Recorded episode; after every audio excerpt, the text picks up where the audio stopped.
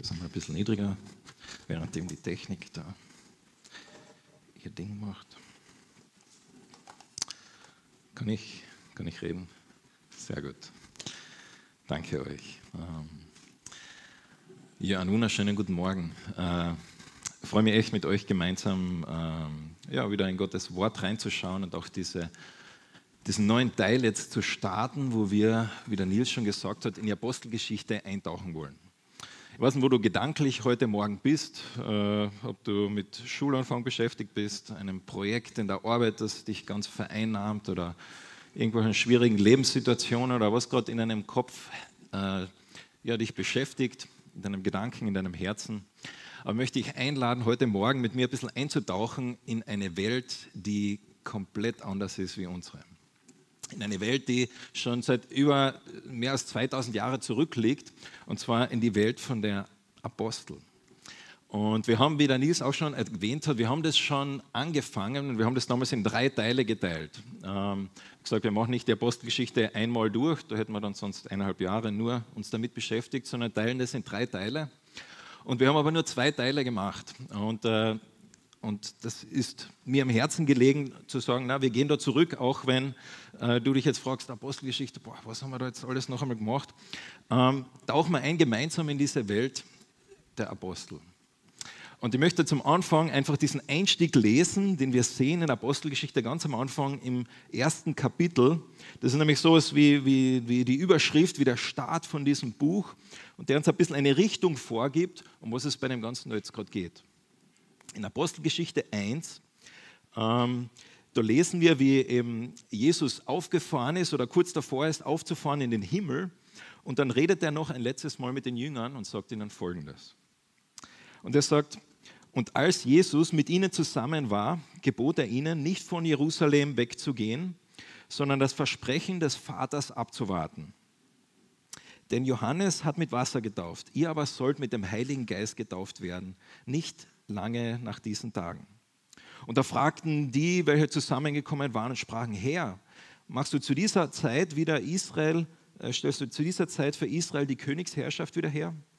Und er sagte zu ihnen, es ist nicht eure Sache, die Zeiten oder Zeitpunkte zu kennen, die der Vater in seiner Vollmacht festgesetzt hat, sondern ihr werdet Kraft empfangen, wenn der Heilige Geist auf euch gekommen ist, und ihr werdet meine Zeugen sein in Jerusalem, in ganz Judäa und in Samaria bis ans Ende der Welt.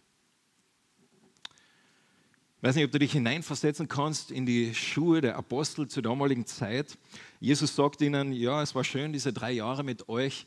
Ähm, ich gehe jetzt und warte jetzt noch auf den Heiligen Geist. Sie haben vielleicht nicht genau gewusst, was, was wird es sein, was, was bedeutet das. Ähm, aber sie haben gewusst, er geht. Wie wird es weitergehen? Wie wird es weitergehen mit, diesem, mit dieser Nachricht Jesus? Sind sie überhaupt würdig? Können sie das, dass sie seine Botschaft weitertragen? Und Jesus sagt ihnen, ich möchte, dass ihr wartet. Wartet auf den Heiligen Geist. Und die Apostelgeschichte, ich habe das schon öfter auch gesagt, früher, es ist eigentlich ein schlechter Name für dieses Buch, sondern es ist eigentlich die Geschichte des Heiligen Geistes mit den Aposteln. Die Hauptperson ist nicht irgendwie ein Apostel, ein Petrus oder ein Paulus, weil die so super sind, sondern der Heilige Geist. Der Heilige Geist und wie der das weitermacht, was Jesus angefangen hat. Das ist die Apostelgeschichte. Und wir sehen dann hier diese drei Teile, die da ähm, versprochen werden. Und zwar, ihr werdet meine Zeugen sein in Jerusalem, in ganz Judäa, Samaria bis ans Ende der Welt. Und das ist auch so ein bisschen die, die Einteilung von diesem Buch. Wir sehen, wie das Ganze in Jerusalem startet und wie das dann nach Samaria, das ist so die umliegende Region geht und wie das dann noch weitergeht äh, nach ganz Judäa bis ans Ende der Welt.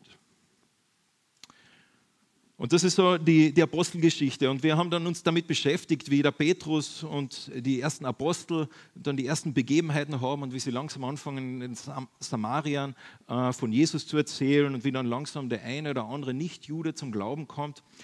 Und dann schlussendlich lernen wir eine Person namens Paulus kennen. Der geht dann auf Reisen und kommt dann auch nach Europa. Die ersten Personen in Europa kommen zum Glauben. Und wir sind dann so weit gekommen bis zum Ende seiner zweiten Reise, als er auf dem Weg war, zurückzukommen. Also wenn du eine Bibel heute Morgen da hast, dann ermutige dich, schlag einmal auf mit mir. Apostelgeschichte 18, ähm, Vers, ähm, ich lese da mal von 18, Vers 18. Also Paulus ist gerade auf diesem Rückweg äh, von dieser zweiten Reise und da heißt es, äh, er ist gerade in Korinth und dann heißt es folgendes. Paulus war noch viele Tage dort, eben in Korinth, und er nahm von den Brüdern Abschied und segelte nach Syrien und mit ihm Priscilla und Aquila. Und nachdem er sich in Kenchrea das Haupt hat scheren lassen, denn er hatte dort ein Gelübde abgelegt. Und er gelang nach Ephesus und ließ jene dort zurück, er selbst aber ging in die Synagoge und hatte Gespräche mit den Juden. Und sie wollten, dass er länger mit ihnen bleibt, aber er willigte nicht ein. Er nahm Abschied und sagte, ich muss unter allen Umständen nach Jerusalem, ich werde aber wieder zu euch zurückkehren, so Gott will. Und er segelte von Ephesus ab. Und als er in Caesarea gelandet war, zog er hinauf und grüßte die Gemeinde und ging dann hinab nach Antiochia. Also wir haben da einen, einen Reisebericht von, von Paulus, wo er erzählt, was er gemacht hat. Und er beschreibt da, wie er eben diese Reise gemacht hat, wie er kurz in dieser Stadt namens Ephesus war. Und dann geht er zurück nach Caesarea. Und dann heißt, er ging hinauf, das war Jerusalem, und dann wieder nach Antiochia. Das ist so quasi das Ende, der Abschluss von, von dieser zweiten Reise. Und wir sehen schon, eigentlich ist es relativ kurz, das Ende da. Es ist relativ abrupt, es ist jetzt keine große Zusammenfassung, es wird nicht groß erzählt, sondern wir sagen, ah ja, er ist kurz dort noch gewesen, er war kurz in Jerusalem, ist dann wieder zurückgegangen nach Antiochia und dann geht es sofort gleich weiter.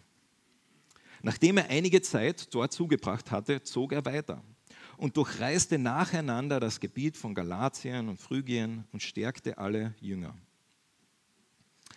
Aber ein Jude mit dem Namen Apollos aus Alexandria gebürtig kam nach Ephesus, ein beredeter Mann, der mächtig war in den Schriften.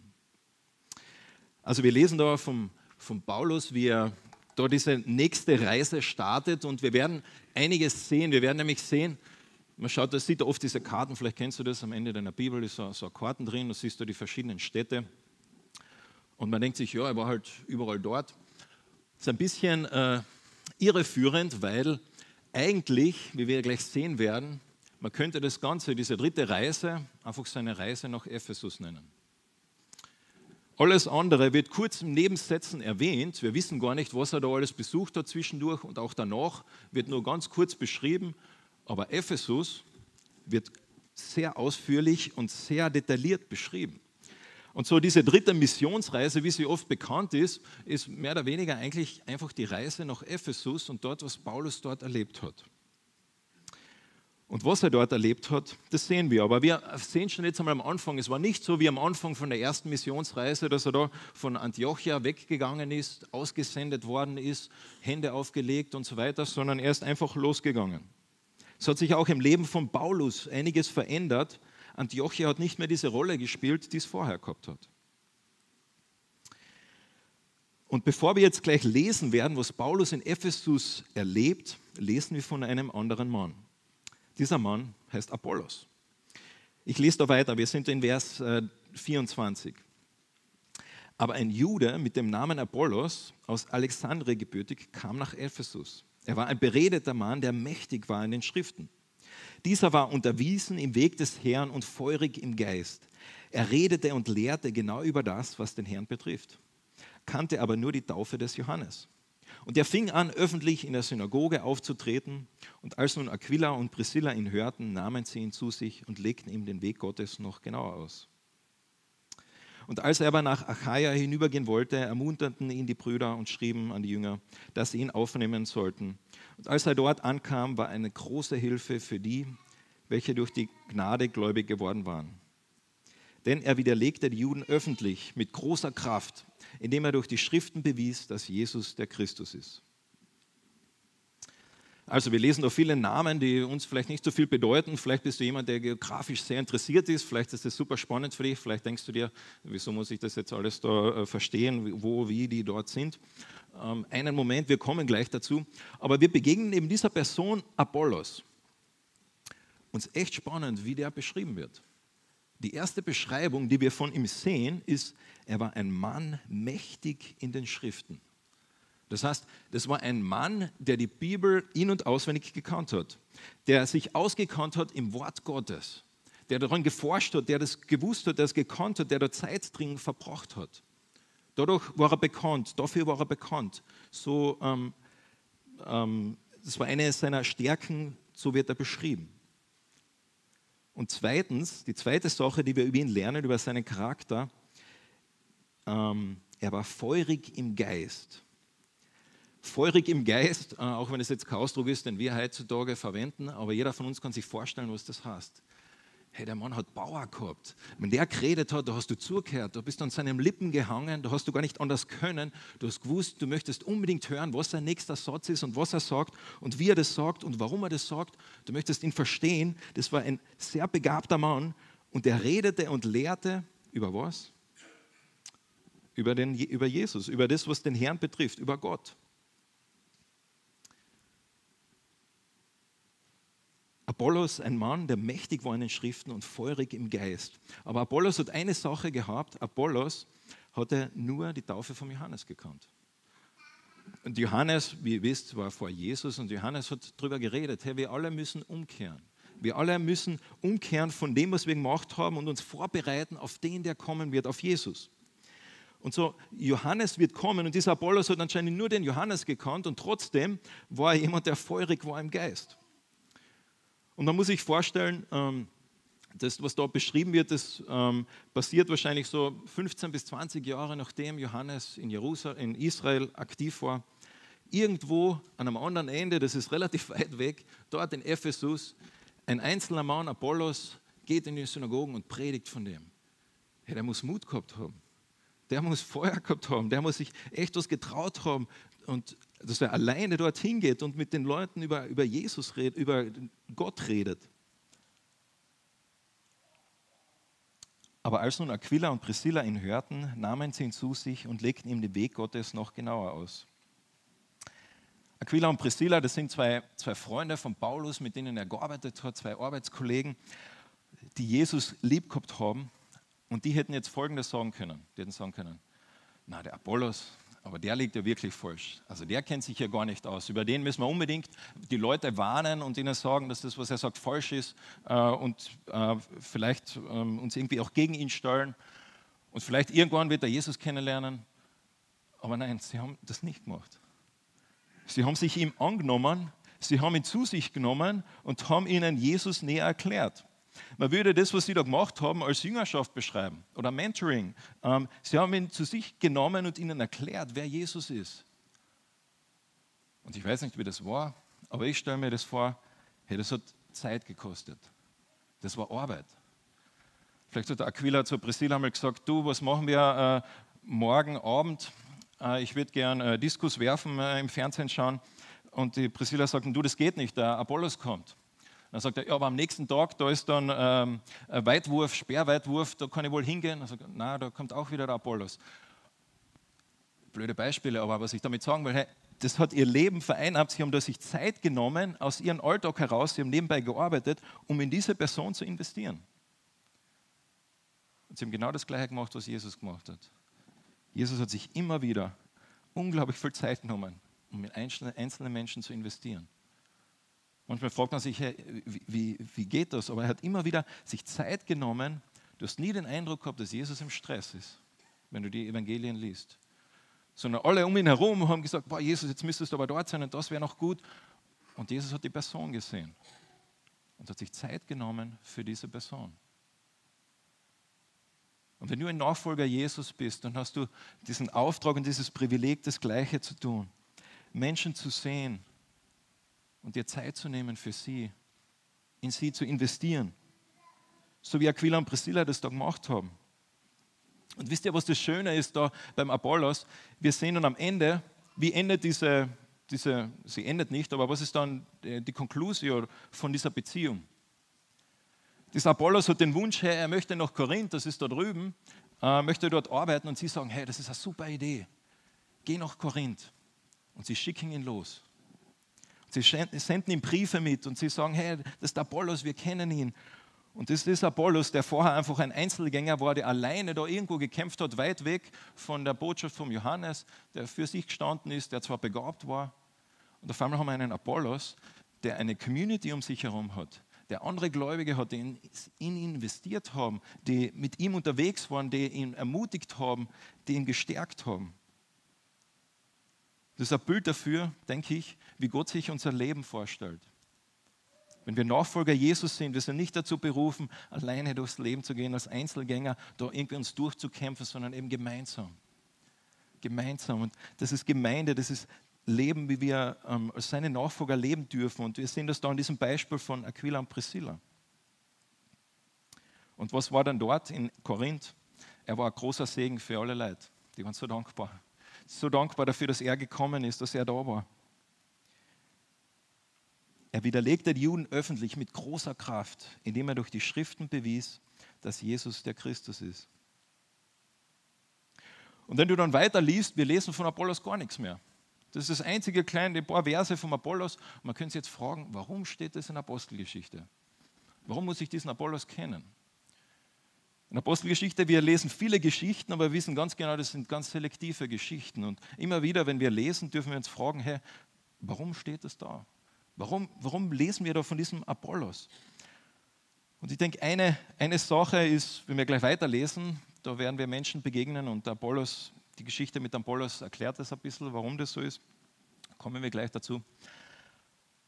Aber wir sehen auch einen kleinen, einen kleinen Türspalt, dass es da noch so viel mehr Menschen gegeben hat, wie die großen Leute, die wir ja alle kennen. Jeder von uns kennt den Paulus, jeder von uns kennt den Petrus, diese großen Helden, die, die, die Apostel, die Jünger. Aber wir sehen einen kleinen Spalt. Hey, da gibt es einen, einen Mann, der relativ unbekannt ist, ein Apollos, und der hat gewirkt. Und es gibt da so viel. Und wir, wenn, wenn wir in der Bibel weiterlesen, gibt es ein ganz spannendes Kapitel. Das ist Hebräer 11. Vielleicht kennst du dieses Kapitel. Das sind da die Helden des Glaubens, wie das manchmal bezeichnet. Die Hall of Fame of Faith. Ähm, wo wir einen Namen nach dem anderen so ein bisschen angeteased kriegen, so ein bisschen kurz erwähnt wird. Und diese Person hat Folgendes gemacht. Und diese Person hat jenes gemacht. Und der hat das gemacht. Und der hat das gemacht. Die Helden des Glaubens. Und die sind so verschieden, diese Geschichten, auch über Jahrhunderte äh, von Geschichte, die in ganz unterschiedlichen Situationen gelebt haben, aber alle haben eins gemeinsam. Das ist der Glaube. Alle haben geglaubt. Und dieser Glaube hat sich bei ihnen gezeigt in schwierigen Situationen. Du musst einmal lesen, Hebräer 11, und du siehst dann, jeder von diesen Personen ist herausgefordert worden, irgendwo zu stehen. Dort, wo er steht, Glauben zu haben, Gott zu vertrauen. Und auch wir sind herausgefordert, als seine Nachfolger, Nachfolger Jesus, immer wieder diese Frage uns zu stellen: Hey, glaube ich, dort, wo ich stehe? Und Glaube, so heißt im Hebräer 11 am Anfang, das ist ein Hoffen, ein Vertrauen auf das, was man nicht sieht. In anderen Worten, hey, zu glauben, wenn du genau weißt, was passieren wird, äh, zu glauben, dass Gott dich finanziell versorgen wird, wenn du genug Reserven hast, das ist nicht Glaube. Glaube ist, wenn du in einer Situation bist, wo du ähm, dir selbst nicht weiter weißt, wo du nicht weißt, wie, wie wird es weitergehen und du musst auf Gott vertrauen. Das ist Glaube. Und Glaube ist aber nicht dieses blinde irgendwie, naja, wird schon irgendwie die Welt das richten oder, oder, oder ähm, wird schon irgendwie kloppen, sondern Glaube ist ein Wissen, ein Wissen, wer Gott ist. Der Unterschied ist vielleicht der, wenn du Fallschirm springst, ich weiß nicht, ob du Fallschirm springst, aber wenn du äh, dort stehst und du bist kurz davor, aus dem Flugzeug zu springen, dann ist Glaube nicht zu sagen, naja, ich äh, ziehe heute keinen Fallschirm an, äh, ich springe einmal so raus, wird schon irgendwie kloppen. Ich vertraue darauf, dass die Welt oder Gott irgendwie da was bereitstellen wird. Das ist nicht Glaube, sondern Glaube ist, diesen Fallschirm zu nehmen, diesen Rucksack zu nehmen, wo du weißt, Herr, auf den kann ich vertrauen. Vielleicht kennst du auch den, der diesen Rucksack gepackt hat und du weißt, wie das funktioniert. Und dann springst du. Das ist Glaube. Glaube ist nicht ein, dieser blinde Glaube, wo, wo wir einfach nicht genau wissen, wie ist Gott eigentlich und was denkt Gott eigentlich über mich und sieht Gott mich eigentlich, sondern Glauben ist ein Wissen, basierend auf Gottes Wort, wer Gott ist und was Gott über dich sagt und wie Gott dich sieht und deine Situation sieht. Und basierend auf das dann ist ein Sprung aus dem Flugzeug zu machen. Du kannst im Flugzeug sitzen und alle möglichen Berechnungen anstellen, wie ein Fallschirm funktioniert. Äh, du kannst es schön mathematisch oder physikalisch erklären, warum das jetzt funktionieren wird. Aber wenn du nie rausspringst, ist das auch kein Glaube. So, es ist beides. Es ist diesen Schritt zu gehen und gleichzeitig zu wissen, auf wen oder auf was du vertraust. Und so das hat Apollos gemeinsam mit diesen Leuten, die da in, in Hebräer 11 erwähnt werden. Und es gäbe noch so viele Geschichten. Wir wissen von Legenden, dass zum Beispiel, dass der Thomas nach Indien gegangen ist. Hey, wie spannend wäre das zu wissen und zu erfahren, was der Thomas alles in Indien erlebt hat. Wir wissen von der Überlieferung her, dass der Matthäus, der Apostel Matthäus, nach Äthiopien gegangen ist. Hey, wie spannend wäre das zu erfahren, was da passiert ist, wie Gott da gewirkt hat, äh, was da alles passiert ist. Also es gibt so viele und der Apollos ist eine von diesen Geschichten, aber Lukas, der diese Apostelgeschichte schreibt, der ähm, nimmt Paulus her als ein Beispiel. Ein Beispiel, um zu zeigen, wie das Evangelium rausgeht bis zum Ende der Welt. Und deshalb steht Paulus jetzt dann in den nächsten Kapiteln so sehr im Fokus. Nicht, weil er alles kapiert hat oder weil er dieser äh, überdrüber Supermensch war, sondern weil Gott durch ihn gewirkt hat und weil durch ihn das Evangelium ins Herz des römischen Reiches gekommen ist. Und das, was dann beschrieben wird, und das schauen wir uns jetzt noch an von Paulus, das ist einzigartig.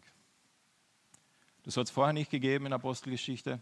Diese Beschreibung findest du nachher nicht mehr, sondern das, was jetzt da beschrieben wird in den nächsten Versen, das ist einzigartig im Leben von Paulus. Und so Paulus, es ist jetzt Kapitel 19, so, der Apollos ist also weitergegangen und dann ist der Paulus jetzt nach, nach Ephesus gekommen und hat dort einige Jünger gefunden. Was macht er mit diesen Jüngern? Wir kommen gleich dazu. Aber zuerst, wenn wir über Ephesus reden, möchte ich, dass ihr ein bisschen ein Bild im Kopf habt. Was ist Ephesus? Ephesus ist eine Metropole. Ephesus ist eine, eine Riesenstadt, 200 bis 250.000 Leute. Ähm, Ephesus ist eine von nur drei Städten im gesamten römischen Reich, das beleuchtete Straßen hat. Ephesus ist eine Stadt mit einem Theater, das 25.000 Leute sitzen kann, also wo 25.000 Leute Platz haben. Bei uns in Klagenfurt haben 30.000 Platz. Ephesus ist eine, ein Zentrum von, von Handel, es ist ein Zentrum, von, äh, wo Kulturen zusammenkommen. Es ist die Hauptstadt von Asia, dieser Provinz. Also eine Riesenmetropole, in die Paulus hineinkommt und was im Zentrum vom Ephesus steht, das ist dieser Tempel, das ist der Tempel von der Artemis, von der, von der Diana. Ähm, ein Glaube, den die Leute dort gehabt haben, dass ähm, ein, etwas vom Himmel gefallen ist, diese Artemis, und, diese, und die wird das dort ähm, quasi wird dort gezeigt und auf die beschützen sie sie. Und so dieser, dieser Glaube in dieser Stadt war, das war die, die Stadt der, der Artemis, der, der Diana. Dieser Tempel war riesig. Äh, der war viermal so groß wie das Pantheon in, in, äh, in Athen. Äh, der hat 127 Kolumnen gehabt, ein Riesenteil. Du kannst dir vorstellen, wenn das in der, in der Stadt im Zentrum steht, dass sich alles darum dreht. Das war Ephesus. Und da kommt jetzt Paulus rein. Und Paulus in Vers 2, 19 Vers 2, er spricht zu ihnen, habt ihr den Heiligen Geist empfangen? Also er trifft ein paar, ein paar Jünger und er fragt sie, hey, habt ihr den Heiligen Geist empfangen, als ihr gläubig wurdet? Und sie antworten ihn, wir haben nicht einmal gehört, dass der Heilige Geist da ist. Und er sprach zu ihnen, worauf seid ihr denn getauft worden? Sie aber widerten auf die Taufe des Johannes.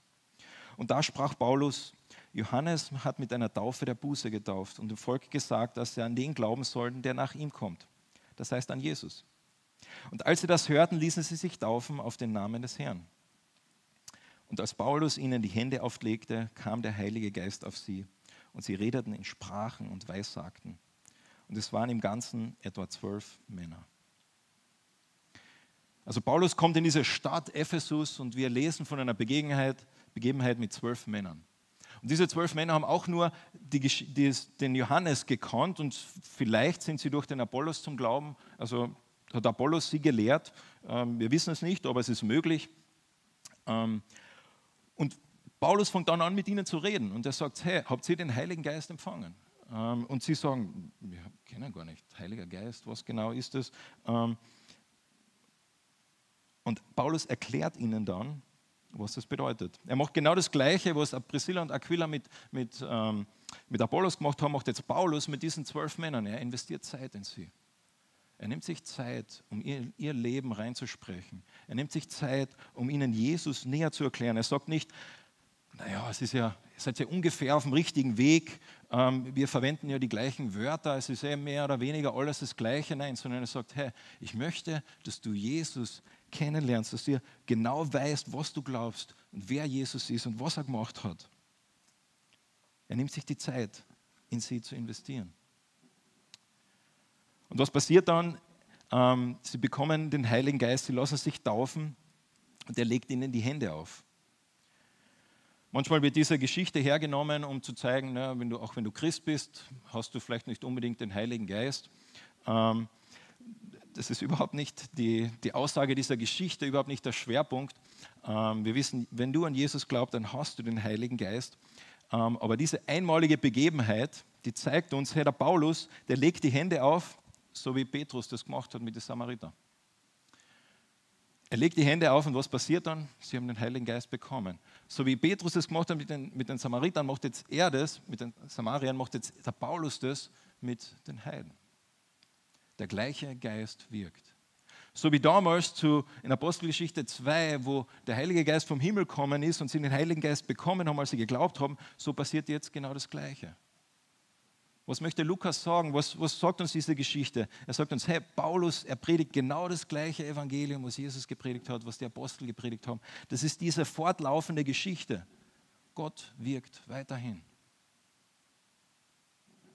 Das ist 20 Jahre nachdem Jesus auf dieser Welt war. Und vielleicht hat sich der eine oder andere gefragt, ähm, ja, wo sind die Apostel? Wo, wo ist das Wirken Gottes? Und da kommt Paulus in diese Stadt. Und genau das Gleiche, was damals passiert ist, passiert jetzt auch. Ist eine Bestätigung von dem, wer Paulus ist, was Gott gemacht hat durch ihn. Und diese zwölf Männer, vielleicht sind sie dann sowas wie die Grundlage von der Gemeinde in Ephesus, wir wissen es nicht. Aber was wir wissen, ist, dass das, was Paulus gemacht hat, mit folgenden Worten beschrieben wird. Paulus ging in die Synagoge, trat öffentlich auf und ging drei Monate lang dorthin, um die Menschen zu überzeugen von dem, was Gottes Reich betrifft.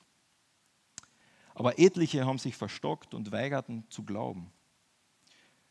Und sie trennten sich von ihnen, also Paulus und seine Nachfolger, und er sonderte die Jünger ab und hielt täglich Lehrgespräche in der Schule eines gewissen Tyrannus. Und das geschah zwei Jahre lang, sodass alle, die in der Provinz Asia wohnten, das Wort des Herrn hörten, sowohl Juden als auch Griechen.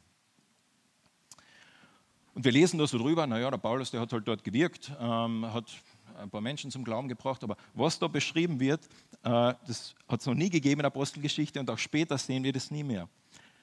Drei Monate lang redet Paulus zu den Leuten in der Synagoge und dann entscheidet er sich, okay, es ist Zeit, dass wir woanders hingehen und investiert sich dann dort in die Menschen, die wirklich Jesus interessiert sind, die wirklich an Jesus glauben wollen, die wirklich Interesse haben.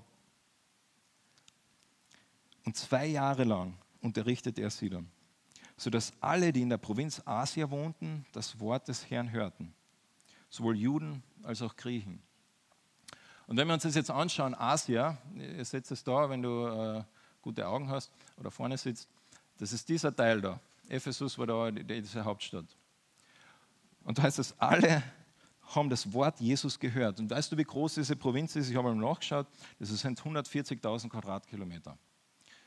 Zum Vergleich, Österreich hat 80.000. Schweiz hat 40.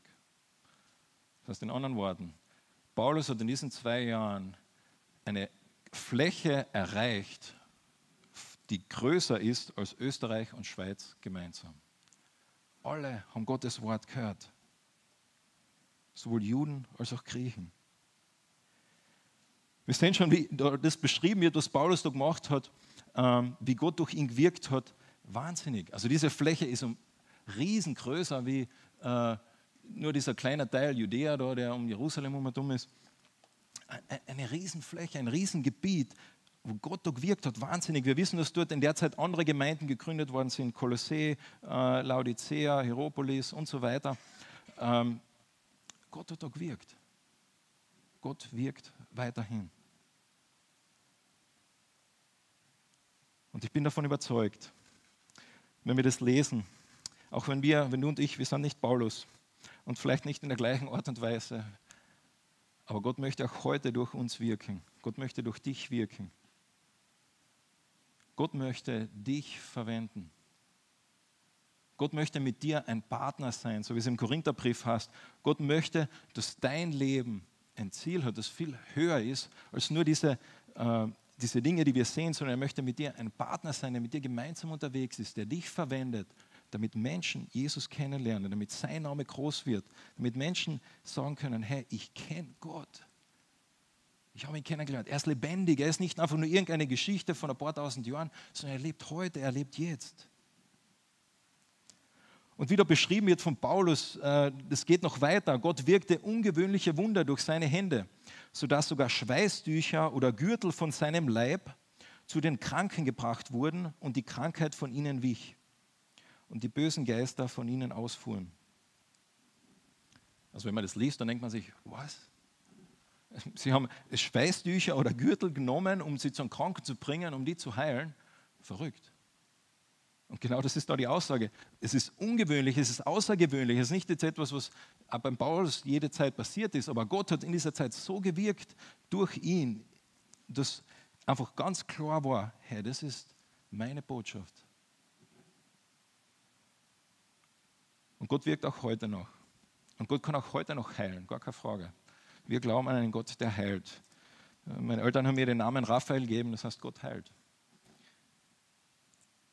Aber die Art und Weise, wie Gott da geheilt hat, wie Gott da geheilt hat, hat eine besondere Bedeutung. Es hat bestätigt seine Botschaft. Und wir sehen das in der, in der Bibel auch, zum Beispiel beim, bei der Bildung vom Volk Israel, sehen wir ganz am Anfang viele Wunder wo wirklich bestätigt wird, hey, wie Gott sagt, hey, ihr seid mein Volk und ich bestätige das. Und wir sehen das Gleiche in der Apostelgeschichte, wo die Apostel Wunder tun, die wirklich wahnsinnig äh, unglaublich sind, in einer Art und Weise, wo Gott beides mal am Gründung der, von Israel, Gründung der Gemeinde bestätigt, hey, das ist mein Volk, das sind meine Leute, das ist meine Botschaft, das bin ich.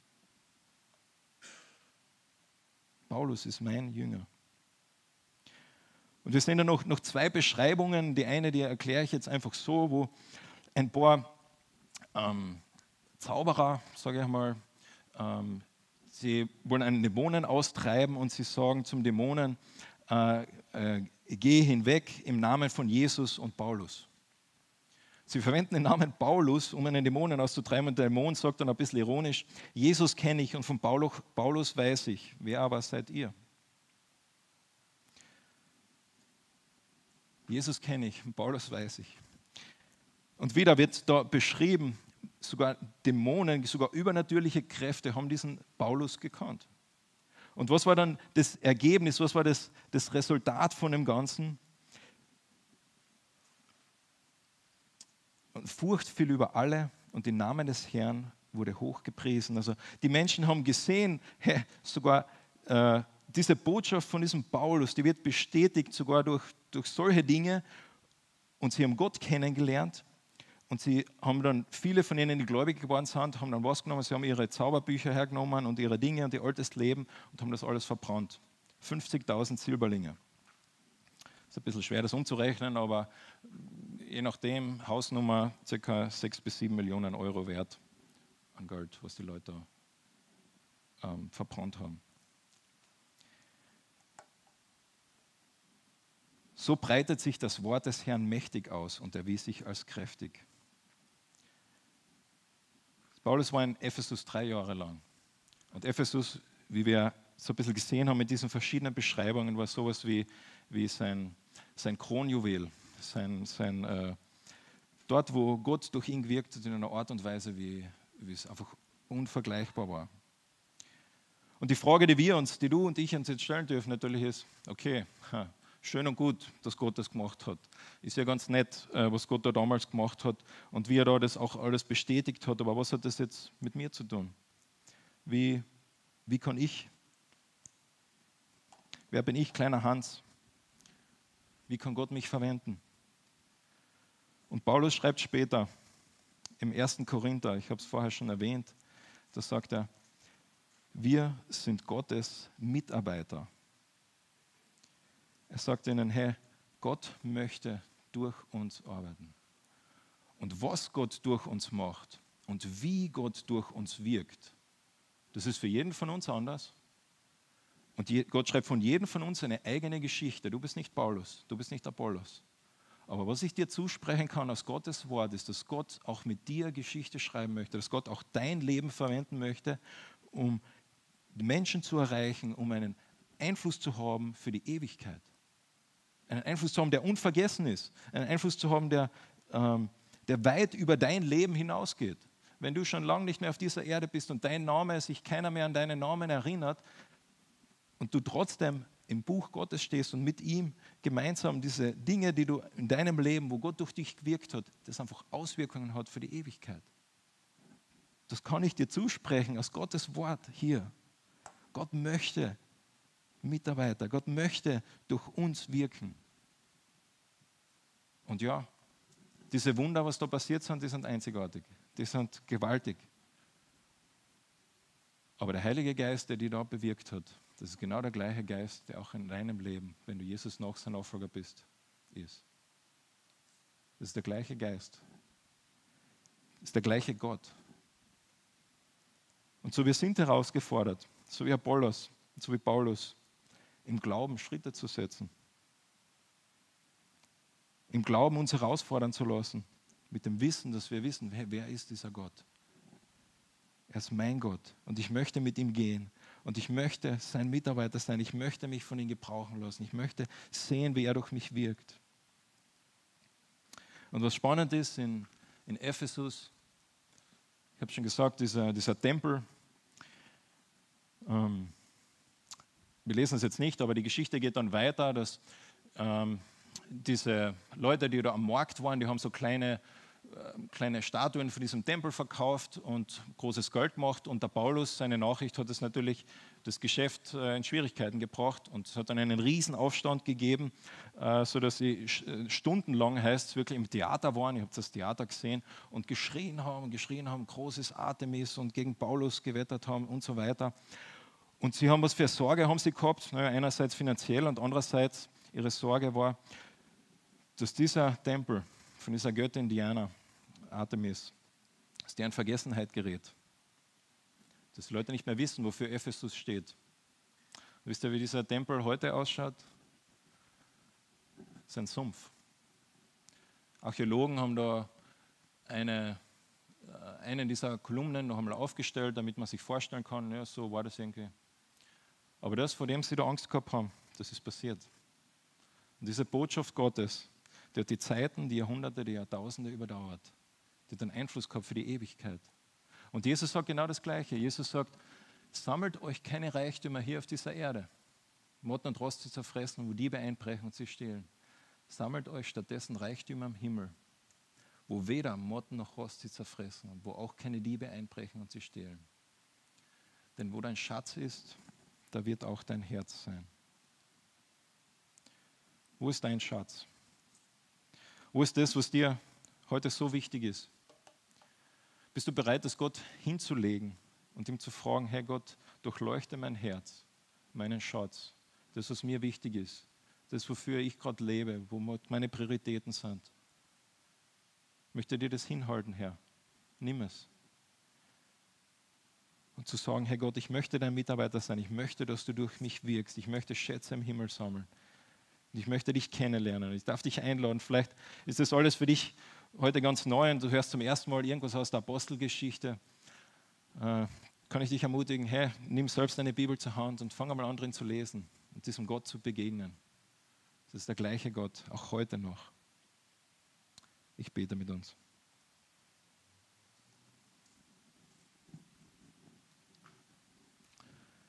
Jesus Christus, es ist schon so lange her, dass das passiert ist, von dem wir da gerade gelesen haben. Es ist so weit weg von unserem Alltag, der von Computer, von Schule, von Autofahren, von Freizeit geprägt ist. Damals hat es anders ausgeschaut.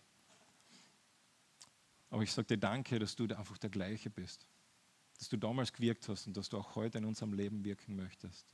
Und sage dir danke, dass du auch uns heute einladest, zu dir zu kommen, dich kennenzulernen. Ich sage dir danke, dass du uns auch heute herausforderst unser Leben, unser Herz dir hinzulegen und uns ständig immer wieder zu fragen, ist das, was mir wichtig ist, das, was dir wichtig ist. Und Herr, wir kommen vor dich als Gemeinde und wir möchten einfach unsere Herzen hinlegen und dich bitten, durchleuchte sie und reinige sie. Und sag uns, Herr, was dran ist. Sag uns, wo es dran ist, auch Schritte zu gehen im Glauben, wo wir nicht wissen, wie wird das ausgehen, wo wir nicht wissen, was wird dann passieren. Weil wir, weil wir dich kennen und wissen, wer du bist. Schenk uns diesen Glauben. Wir sagen dir Danke für das Beispiel von Apollos, von Paulus, von vielen anderen. Danke dafür, dass, ja, so wie du damals diese Erde erreichen wirst, dein Anliegen ist heute noch da. Und so wie du auch uns Menschen heute erreichen möchtest, so wie du mich erreichen möchtest. Das war damals schon so und das ist heute so. Und dafür preise ich dich, dafür sage ich dir Danke. Danke, dass du mich kennst, dass du mich kennst und dass du mich liebst. Dass diese Einladung, dich kennenzulernen, mit dir zu gehen, uns heute offen steht. Amen.